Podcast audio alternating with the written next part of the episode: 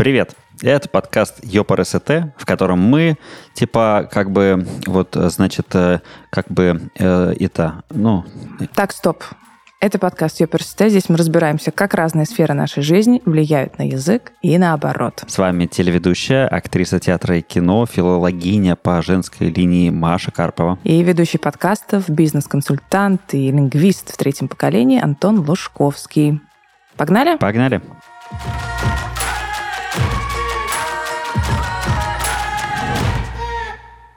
Сегодня мы с вами поговорим о языке современного фольклора, разберемся в том, что это за феномен такой, как он отличается от, в разных народностях и регионах нашей страны, а еще о том, какой он сегодня. Есть ли у нас современные герои и свой собственный фольклор?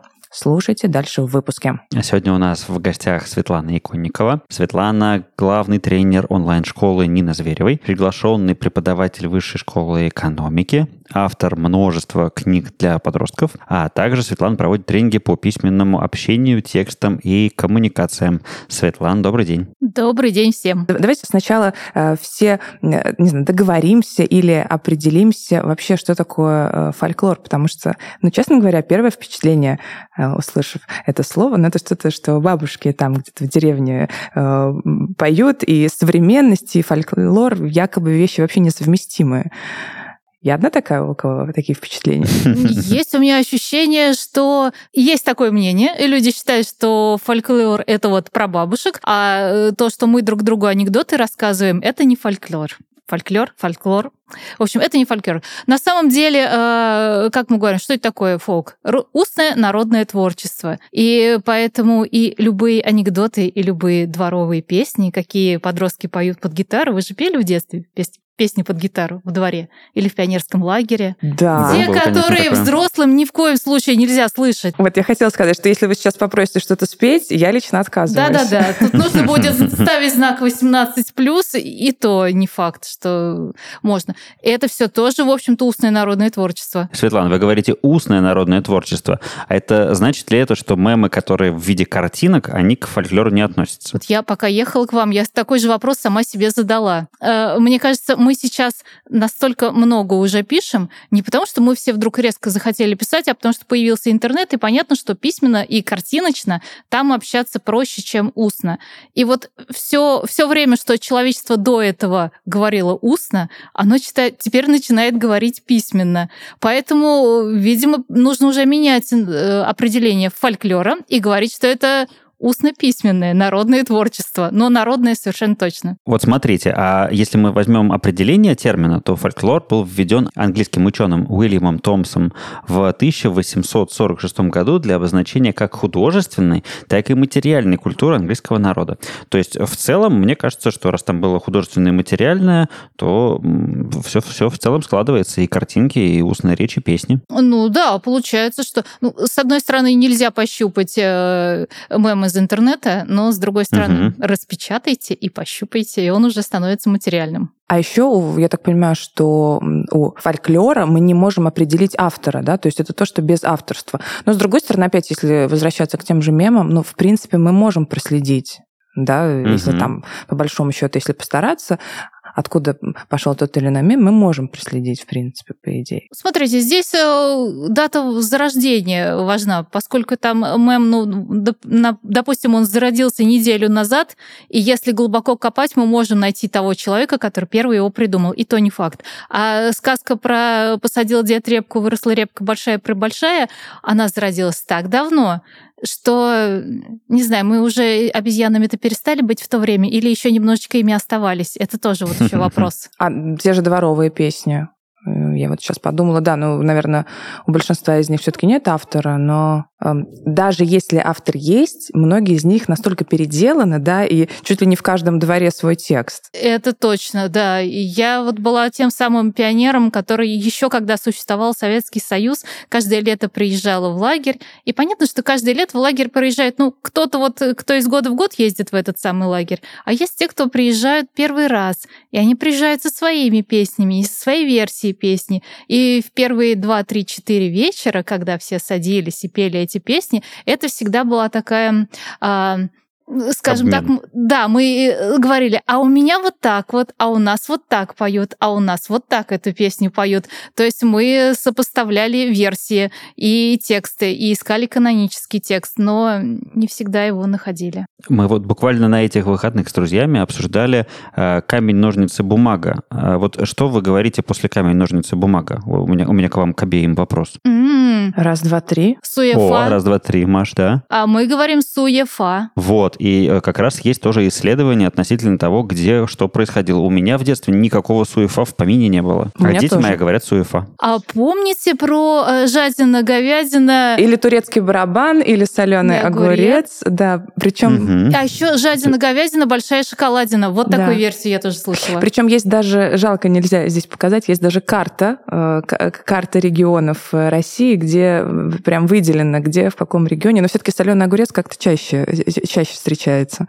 У меня тоже был соленый огурец. У нас тоже был соленый огурец, да. У меня была пустая шоколадина 100%. Смотрите, а у меня такой вопрос. Вот э, традиционные жанры фольклора. Это э, пословицы, и пословицы и поговорки, считалки, загадки, сказки, мифы. Вот э, как будто все это э, теперь можно взять общими скобками и назвать это какие бы древние жанры фольклора, а теперь у нас появляются какие-то новые. Ну вот есть э, мемы, есть, не знаю, шутки, есть песни. Ну потому что можно ли сказать, что считалки, загадки и пословицы и поговорки уходят куда-то в прошлое и не перерождаются во что-то современное? Или они есть и сейчас? Мне кажется, они есть и сейчас. Ну, слушайте, сколько сейчас примет появилось. Мгм. Это же тоже те же самые поговорки, пословицы. По большому счету, они, э, те пословицы, поговорки, это были приметы тех лет. А и сейчас тоже приметы точно такие же. А, а вообще, если говорить о современном фольклоре, что это такое, как он трансформировался? Вот я слышала э, такую мысль, что э, если раньше фольклор это было то, что передавалось из поколения в поколение, то сегодня этого признака он не носит. М, какой интересный вопрос. Смотрите, раньше действительно это передавалось из поколения в поколение, но раньше ведь из поколения в, в поколение передавался не только фольк- фольклор, но вообще вся жизнь. Ну, то есть вот был отец кузнец, роди- родилось у него трое сыновей, он каждого обучил кузнечному делу, они умеют делать то же самое, что отец, и они точно знают, все, я молодец, я себе на жизнь заработаю, и детей своих я этому кузнечному делу научу, и внуки мои тоже будут кузнецы, ничего не изменится. А можно ли сказать, что именно благодаря интернету и скорости распространения э, вот удачного какого-то акта творчества, результата творчества, будь то песня или картинка или какой-то текст, у нас ускорилось, получается, распространение свежих мемов, и поэтому, э, э, ну, как бы оперативная память на мемы составляет э, там какое-то определенное количество, и просто из-за того, что быстрее стали появляться новые, более старые стали быстрее отпадать, и поэтому у нас, например, вот старые истории перестают передаваться из поколения в поколение. Можно так, может так, такое быть? Мне кажется, вы правы. Действительно. Если раньше одна сказка, опять же, вот, вот в деревне было условно говоря, там 30 сказок, которые передавали из поколения в поколение. Сотни лет. Сотни лет, да, ну, с небольшими там вариациями. А, а сейчас действительно человек за 30 секунд пока, или там за 33 минуты, пока он сидит в очереди к врачу, например, листает э, ленту соцсетей, он уже там 30 мемов посмотрел, посмеялся над некоторыми, запомнил некоторые, но через день уже пришли следующие 30, 40, 50, 150 мемов. А ячеек памяти не добавилось. Да, а мозг у нас, вот как, как мы с этим мозгом от обезьян произошли, так, в принципе, он такой же и остался. Раз уже заговорили, упомянули сказки, современные сказки имеют какое-то отношение сегодня к фольклору? Э, Современные сказки вы имеете в виду литературные? По большому счету, вся литература имеет отношение к фольклору. И не только литература, но и кино.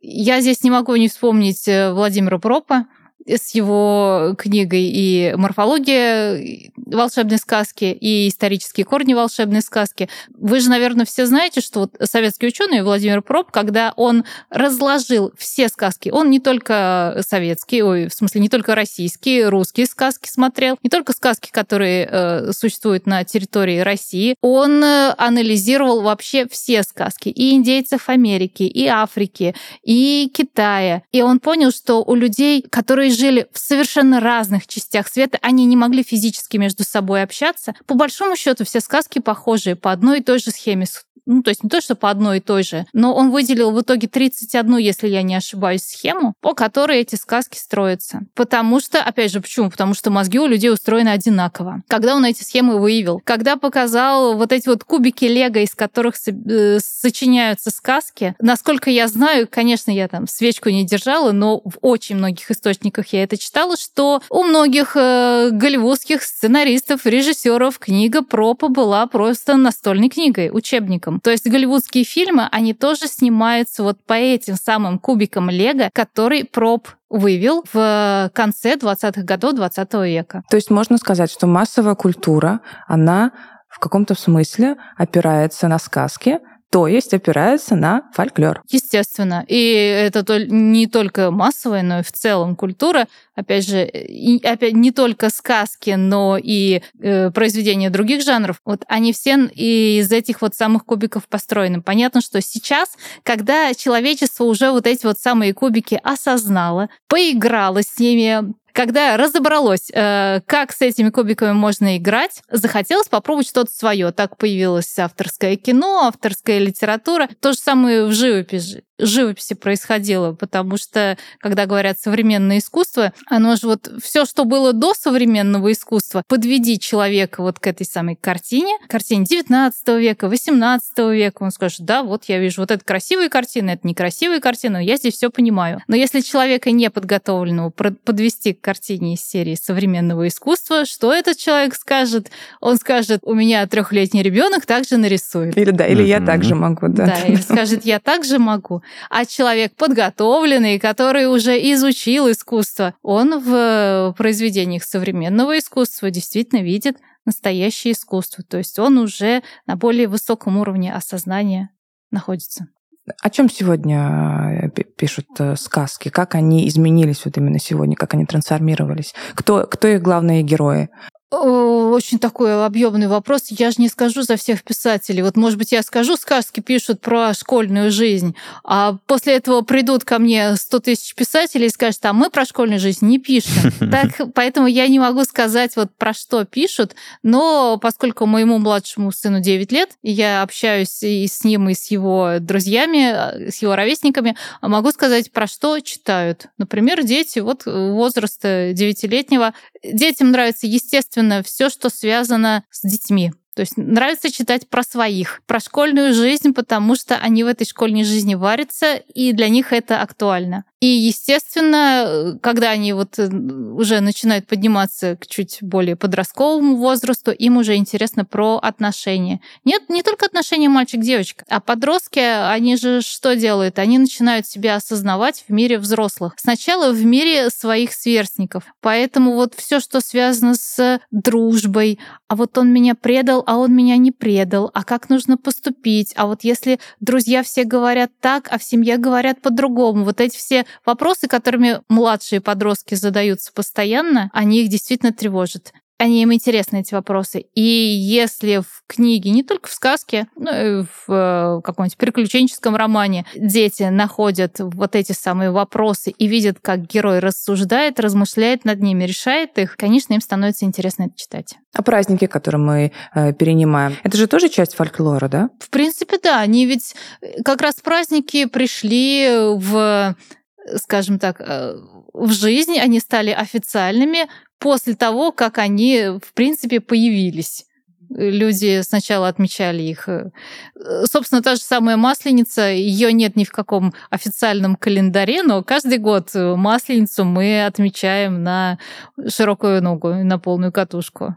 Хотя это еще и языческий праздник даже до христианства, существовавший на Руси. Ну, давайте, раз мы затронули праздники, то давайте поговорим еще и про песни, потому что праздники без песен э, тоже не, не получаются. Катюшу или Калинку-малинку можно услышать не только в России. Например, э, Калинку-малинку можно было услышать на Октоберфесте, э, проходившем в Мюнхене после двухлетнего перерыва.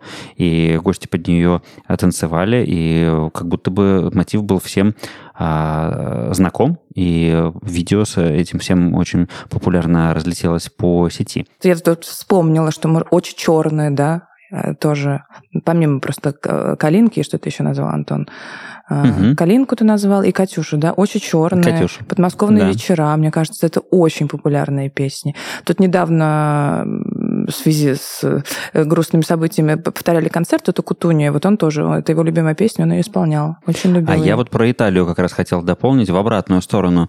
У меня был такой случай, что я оказался в маленьком итальянском городе в ночном клубе и никого не знал, просто только вот с какими-то итальянцами, с которыми я познакомился на улице, они меня э, схватили и гостеприимно по- повели развлекать. И они были в полнейшем шоке, когда я начал подпевать какой-то старый такой ретро, для них ретро из итальянской песни, потому что она мне с детства была знакома, ее по радио крутили, да, в Ленинграде это было совершенно нормально. Поэтому э, какие... при этом я ни слов, ни исполнителя, ни названия, конечно же, не назову, но вот э, в- та- так вот э, итальянская эстрада э, 80-х, наверное, или 70-х годов э, проникла в меня навсегда. Я тогда вспомнила ответный, э, как это, ответное слово юбиляра. Так-так. Э, Помните, у, группы Агаты Кристи была песня «Сказочная тайга». Так вот, Да-да. эту песню перепела какая-то итальянская панк-группа. К сожалению, не могу вспомнить ее название, но я слышала вот эту перепевку. Это было классно. Мне очень нравилось. Э, Одно время она у меня даже играла. Как помните, в те давние времена, когда мы на телефоны ставили звуковые рингтоны, Рингтоны. разные, да, я даже ее ставила и наслаждалась. Но это было ну, сколько лет 10 точно прошло, а может быть и 15 уже. А мы забыли, насколько наша, особенно, особенно народная музыка, популярна в Китае. Да, ту же Катюшу, как ее только не переделывали, не, перепев- не переводили, не перепевали. А, да, то есть если мы не на Запад все-таки смотрим туда, а, а в сторону Китая, то там это очень невероятно просто популярно. Наши сказки тоже, между прочим. Чебурашка в Японии. Про музыку, про сказки поговорили. Мода. А Насколько фольклор вообще может быть э, э, модным, э, да, и насколько он является вдохновением для современного искусства. Те же художники, модельеры и дизайнеры, они мы все это чаще видим, они адаптируют народное творчество для своих целей, создавая что-то совершенно новое благодаря опыту именно предыдущих поколений. Вот Полин- Полину Осипову можно привести как пример, да, уроженка Чебоксар, работает с традиционной чувашской эстетикой и даже сотрудничала с брендом Гуччи, что сейчас кажется невероятно. Э, Где Гуччи, а где э, чувашская эстетика? Ну, почему нет? Помните знаменитые духи, где флакончик духов, э, французский, точно знаю, что французский бренд, но не могу назвать, где флакончик духов, э, он изображал собой э, как бы вот вытянутую шею представительницы одной из африканских племен, там, где на шее надевается много-много Жадор Да, Диор. да, да, да, да. колец, да, чтобы вот, то есть в, в африканском фольклоре, фольклоре это казалось очень красиво, когда у женщины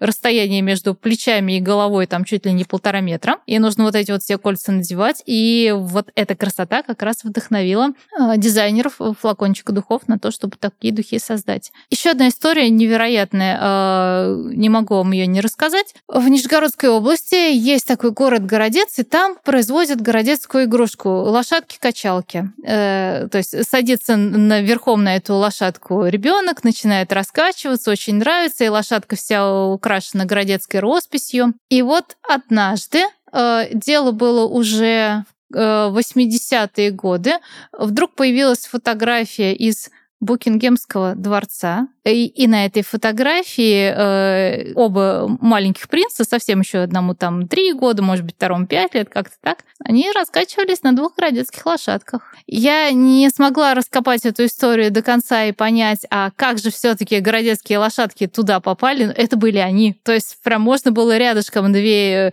э, фотографию городецкой лошадки деревянные поставить и вот эту вот фотографию принцев и понять, что да, действительно, вот та самая лошадка, вот она и есть. А что это? Это, Как мо- доскакала, не- непонятно. это мода на фольклор или что это? Мне кажется, мода на фольклор, она входит в моду и выходит из моды. Э, Если вы посмотрите вот э, модные коллекции, условно говоря, каждые пять, на пять лет назад мы поворачиваем, по- спускаемся, спускаемся и спускаемся, каждый раз какой-нибудь модный дом обязательно представит какую-то коллекцию с упором на фольклор той или иной страны.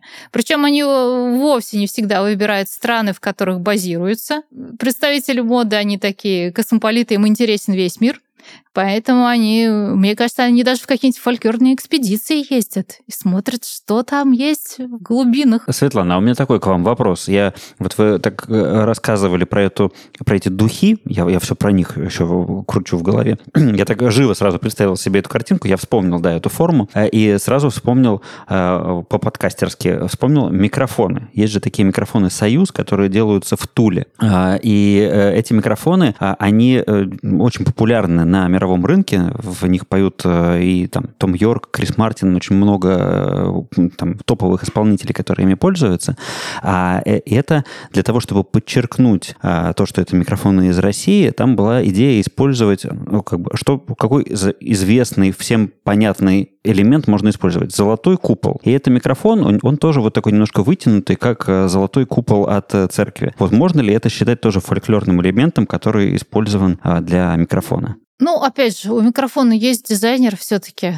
Поэтому сказать вот так вот сто процентов, что это фольклорный элемент нельзя. Но мне кажется, мы здесь уже начинаем... Э, нас сдерживает в рамках э, темы сегодняшнего подкаста фольклор. А хочется говорить, видимо, шире про то, как люди из разных стран обмениваются друг с другом какими-то своими культурными традициями, находками. Не то чтобы даже отмениться, вот вышли на главную площадь мира и сказали, люди, люди, возьмите, пожалуйста, вот у меня находки. А наоборот, они подсматривают друг у друга что-то интересное и берут себе. И что же в этом плохого, только хорошее. А, ну хорошо, тогда если говорить все-таки чуть уже, давайте поговорим о влиянии фольклора на язык.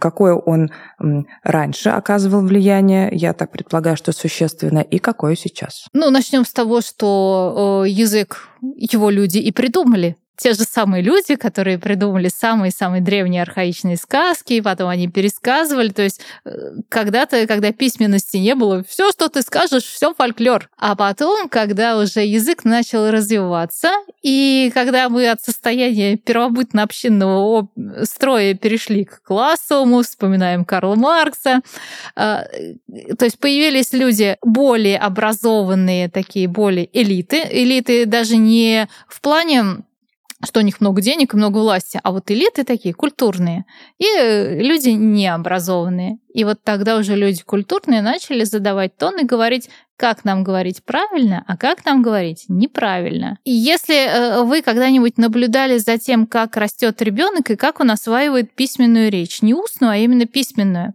Ребенку показали буквы, он понял принцип, что да, действительно, вот ты слышишь звук, ты его переводишь в букву и понял, какой звук соответствует какой букве, и он начинает писать у него не, в голове не складывается вот э, понимание того, что слово может быть написано так и только так. Вот у него как рука взяла, так он пишет. Там слово «тигр» он может написать иногда «тигар», иногда тигр. Спасибо, опять же, это свойство особенно русского языка, мы гласные не слишком четко произносим. Можно написать спасибо, может спасибо, может спасибо. Причем э, в одном предложении или там в двух-трех предложениях он может написать слово так, может по-другому. Ему кажется, что все правильно, и то правильно, и все правильно, и это правильно.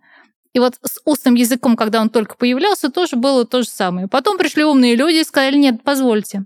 Давайте мы все-таки какую-то одну норму установим. Ну, с ребенком происходит то же самое, когда он все дальше и дальше осваивает письменный текст. В какой-то момент он понимает, не то чтобы понимает, ему объясняют оценками 2 по русскому языку. Ему объясняют, что вот так писать неправильно, запоминай правильное написание. Некоторые дети до конца жизни сопротивляются и не запоминают язык, он такой как махина, он э, живет по своим правилам, и в этом смысле здорово, что его нельзя обмануть, и что нельзя вот вдруг резко решить по каким-нибудь э, внешне, внешним идеям э, добавить э, каких-нибудь каких-нибудь новых правил, язык их отвергнет. И это классный его защитный механизм. Да, при этом он каждый раз новый. То есть каждый день в языке появляются какие-то новые слова, фразочки, обороты. Они живут недолго, как мотыльки, отмирают, потом приходят новые. И это тоже признак живого языка. То есть, угу. если вдруг в языке ничего не происходит, если он не меняется, это, это латынь. То есть это язык, на котором не разговаривает, а только выписывает рецепты. Мне кажется, мы отошли от темы фольклора как-то совсем далеко. А, если вернуться к ней, поговорить о нашем мировоззрении, а, как фольклор на него влияет, можно ли тут какую-то выявить национальную идентичность именно благодаря фольклору, потому что он у нас такой? Очень глубокий вопрос, и мне самой было бы интересно узнать однозначный ответ на него, потому что я сейчас могу только про свои чувства и э, размышления говорить. У меня нет... Э, то есть я не знакома с исследованиями, которые показывали бы, насколько язык влияет на становление вот той самой национальной идентичности. Я понимаю, что влияет, потому что ну, как говорят, даже вот э, дети, которые учат алфавит письменный вот буквы, они по-другому мыслят, чем дети, которые учат иероглифы потому что там как-то вот в мозгу разные центры развиваются. И понятно, что с устным языком это тоже связано. И пословицы и поговорки, которые мы слышим с самого рождения и воспринимаем их э, как аксиомы. Условно, даже вот та самая присказка «мойте руки перед едой», э, мы приходим домой, моем руки, мы не задаем себе вопросы, а почему, собственно, нужно мыть руки перед едой? Кто это сказал? Где исследования, которые показывают, что необходимо мыть руки перед едой, а если еду взял немытыми руками, то все. Нет, просто это у нас такой автоматизм. И если бы в других странах, например, я не уверена, что фраза «мойте руки перед едой» э, существует в других странах. Возможно, что это только вот российская такая поговорка. Если там люди приходят домой и руки не моют, моют, у них и нет этой фразы, и нет вот этой вот культуры «пришел домой, помой руки». А вот если к, к анекдотам вернуться, да, мне кажется, нигде, ну, может быть, только еще в Великобритании они любят, э, у них есть что-то похожее на анекдоты, да, мне кажется, у нас какая-то особая любовь к этому. А, а, опять же, как вот где-нибудь там э, в одном обществе люди начинают, смарт-толк начинается с погоды, да, какая сегодня прекрасная погода. У нас вполне это можно начать с анекдота. Это тоже, мне кажется, что это такое только для нашего человека, для нашей культуры свойственное. Возможно. А, ну, то есть шутить любят везде. Просто нам э, шутки, которые, которые люди шутят в других странах, не всегда могут показаться смешными. Но на самом деле и анекдоты, которые люди в России рассказывали друг другу сто лет назад, тоже могут показаться нам не смешными. Для меня было открытием, когда я стала читать газеты там 13 года, 1913 года. И там тоже были какие-то смешные фразы, анекдоты печатались, российские газеты. Я читала, и я даже не улыбнулась ни разу. То есть это уже другое построение фраз, а, темы вроде бы те же самые, над которыми шутят, но ты думаешь, ну, а почему оно так не смешно? Такая подача не смешная. Потом понимаешь, что люди, которые читали эти газеты в, 2003, ой, в, 2000, в 1913 году, если бы они почитали анекдоты и мемы из 2023, э, даже если бы им там все было понятно, то есть там не про гаджеты какие-нибудь, не про интернет и так далее, а просто про отношения мужа и жены, они бы тоже не засмеялись. Им бы наш юмор показался не смешным. То есть юмор это все-таки явление такое кратковременное. Временное. Да. Угу. И вот мне кажется, что как раз-таки слово анекдот это и есть то самое непереводимое слово, которое мы с вами искали в самом начале нашего разговора, потому что ну, его действительно особо сильно не перевести, и, э, а, аналогов его немного. То есть это не Или... шутка, да, это не мем, это не... Что еще есть? Да, и, и, и получается, что э, вот действительно анекдот сейчас уходит как раз-таки в фольклор, ну, этот он как жанр э, устаревает, и э, через какое-то количество поколений будет выглядеть, не знаю, как, как былина для нас, наверное, сейчас. Вот что-то такое древнее, длинное, занудливое и совершенно не смешное. Как фильетон. Помните, был такой как газетный фильетон, жанр, точно. фильетон. Как их любили все читать и писать. И этот жанр, кстати, был не только российским, а общемировым. Фильетоны писали и во Франции, и в Великобритании, и в США, и где только не. А сейчас, по-моему, их нигде не пишут. Ну, во всяком случае, да, не слышала. Может быть, просто это теперь называется как-то по-другому. Мне кажется, сам жанр как-то вот уже уходит Ну, мемов не было раньше, теперь появились. А если говорить о том, передается ли фольклор из поколения в поколение сегодня, мемы, они, мы их передадим э, поколению младшему, или все-таки на смену придет что-то другое? Мемам на смену придут как придет какой-то другой формат шуток? Не знаю мне самое интересно. Я вообще с э, детства люблю исследовать анекдот. Не то чтобы исследовать. То есть помните, что где-то так в 9, в 8, в 10 лет дети начинают что-то коллекционировать. Я э, ребенок э, конца 70-х годов. Многие из нас коллекционировали железные крышки от бутылок. Было такое. Я коллекционировала анекдоты. То есть у меня была тетрадочка, куда я записывала анекдоты, вырезала из газет, туда приклеивала. И как-то всю жизнь я так вот э, близко с юмором иду. Поэтому мне действительно интересно посмотреть, что же будет дальше. Я не прекращу свои исследования и точно буду смотреть, как меняется анекдот, э, мем, карикатура. Вот, кстати, еще один жанр который уходит, уходящие натуры, это карикатура. Они, она не ушла окончательно, и мне кажется, окончательно все таки не уйдет, потому что смотреть проще, чем читать. Анекдоты их же читать надо, а карикатуру посмотрел, и вот она уже все, ты ее понял. Но она теряет свою популярность. Я, я Светлана, хоть и э, следующего поколения, но вот э, разворот из газеты с полной анекдотами про Чукч прошел тоже через все мое детство, и я до сих пор, на самом деле, помню достаточно большое количество анекдотов про Чукч, э, чем иногда вызываю э, восхищение у аудитории. А, а, мне кажется, что здесь еще э, есть сквозная такая вещь, как чувство юмора. Вот чувство юмора, оно получается не так важно. Это форма там филитона, анекдота а, или мема, и оно действительно меняется, и там, ну, понятно, что в 1913 году чувство юмора было совсем другим, а я вот сейчас, например, вижу такую свою важную задачу воспитать в детях хорошее чувство юмора, и у меня есть с ними такой специальный общий чатик, куда я скидываю как раз таки мемчики про котиков и, и, и так далее, для того, чтобы независимо от того, в, каком, в какой форме будет юмор там через 20-30 э, лет, э, у них все-таки вот этот стержень был э, на, насмотренный, скажем так. Это здорово. Мы в семье, прям скажу, мы шутками не то чтобы мы их шутим, мы ими разговариваем. Угу. Есть вот э, семьи, э, скажем так, деклассированные элементы, которые матом не ругаются, матом разговаривают. Вот мы из тех семей, которые шутками разговаривают. Старшему моему сыну 24 года, младшему 9 лет. И поэтому я уже могу сказать по опыту того, что один мальчик-то у нас уже вырос, да, помогает. Угу, То есть угу, вот со старшим, точно. я помню, где-то лет его с 15. Мы могли, например, садились в машину, куда-то ехали. Ехать нам нужно было, ну, условно говоря, часа полтора. И эти все полтора часа мы, мы могли как в пинг-понге перекидываться шутками. То есть я шучу, он шутит, я шучу, он шутит. Так и дорога заканчивалась. А могли бы сказку рассказать? А сказки у нас дедушки рассказывают. Это mm. тоже, кстати, такая семейная традиция. Мне сказки рассказывал мой дедушка, причем он сочинял их сам.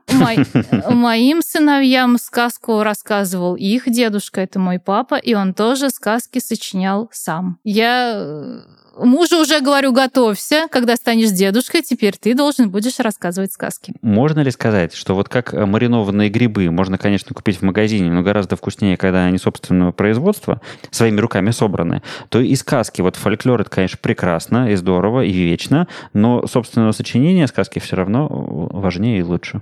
Ну, я бы не стала вот так уж говорить, что вот все, что сочинил мой дедушка, лучше всего фольклора, который есть э, в этом мире. Это, мне, конечно, так кажется. Но я подозреваю, что я заблуждаюсь все-таки. Вы уже упомянули город Городец Нижегородской области, да? Какие еще особенные черты есть в нижегородском фольклоре? А, знаете, я сама из Нижнего Новгорода, и у меня есть такая проблема. Вот слово «убираться» нижегородцы используют в двух значениях. Одно значение — это наводить порядок, а второе значение — поместиться во что-то. Ну, то есть там э, «у меня вещи не убираются в чемодан». Это значит, что они не могут поместиться так, чтобы вот чемодан закрылся. И сначала, естественно, я родилась, росла, и я знала, что вот использовала слово «убираться» прекрасно и в том, и в другом значении, и совершенно не путала. Потом, когда я вышла в большой мир, и когда несколько раз на мое слово «не убирается» или там «убирается», я видела большие удивленные глаза других людей, я поняла, что Пожалуй, с этим словом надо завязывать. И сейчас проблема в том, что я уже не всегда вспоминаю, так, какое значение чисто нижегородское, а какое общечеловеческое. Поэтому я стараюсь в обоих случаях заменять это слово синонимом, чтобы меня правильно поняли. Вот такая проблема. Но на самом деле вот эти вот словечки, которые есть только в каком-то конкретном регионе, они же почти у каждого региона есть. Э, в Новосибирске, по-моему, э, файлик, в который мы складываем документы, угу. называют мультифора. Угу. Если я ничего, да. ничего не путаю. Ну а уж ваши питерские, поребрик да. и так далее, и шаверма. А то, что клубнику называют, по-моему, тоже в Сибири Викторией. Да. Это такая странная история тоже. Я об этом совсем недавно узнала. Да, да, да, Виктория. Причем есть люди, которые меня убеждают, что клубника это одно, а вот Виктория это какая-то там самая большая клубника. В этом марте э, летала в Хабаровск. Там нужно было выступить на большой встрече школьных вож... э, пионерских вожатых. То есть там не только школьные, но и вот вожатые, которые работают в лагере летом и так далее. Большой слет. Естественно, прежде чем э, туда отправиться, я почитала их соцсети. И э, в какой-то из социальных сетей, какого-то э, детского объединения прочитал, дело в Хабаровске происходит, что наши вожатые отправились на край света в Санкт-Петербург. А, а, Антон особенно хорошо э, понял эту шутку. Это, знаете, давайте будем завершать, наверное. И у меня в завершении вот мой самый любимый мем за последнее время. Вот представьте себе террариум, и там змея такая застряла между стеклом и корягой и надпись такая э, э, на, на бумажке. Э, не переживайте, животное не застряло, это его любимое место. И мем называется вот «Петербуржцы». Да, а я все-таки хочу не мемом закончить этот выпуск, а словами советского писателя, поэта, прозаика, драматурга, журналиста и общественного деятеля Максима Горького, который сказал, что начало искусства — слово фольклоре. Собирайте ваш фольклор, учитесь на нем, обрабатывайте его. Чем лучше мы будем знать прошлое, тем более глубоко и радостно поймем великое значение творимого нами настоящего. Сегодня у нас в гостях была Светлана Иконникова, а, главный тренер онлайн-школы Нины Зверевой, приглашенный преподаватель Высшей школы экономики, а, автор множества книг для подростков и а, тренингов по письменному общению, текстам и коммуникациям. Светлана, спасибо вам большое. Вам спасибо, я получила огромное удовольствие.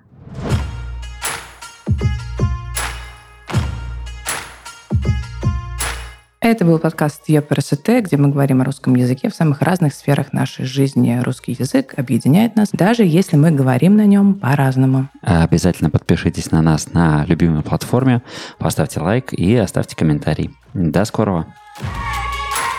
thank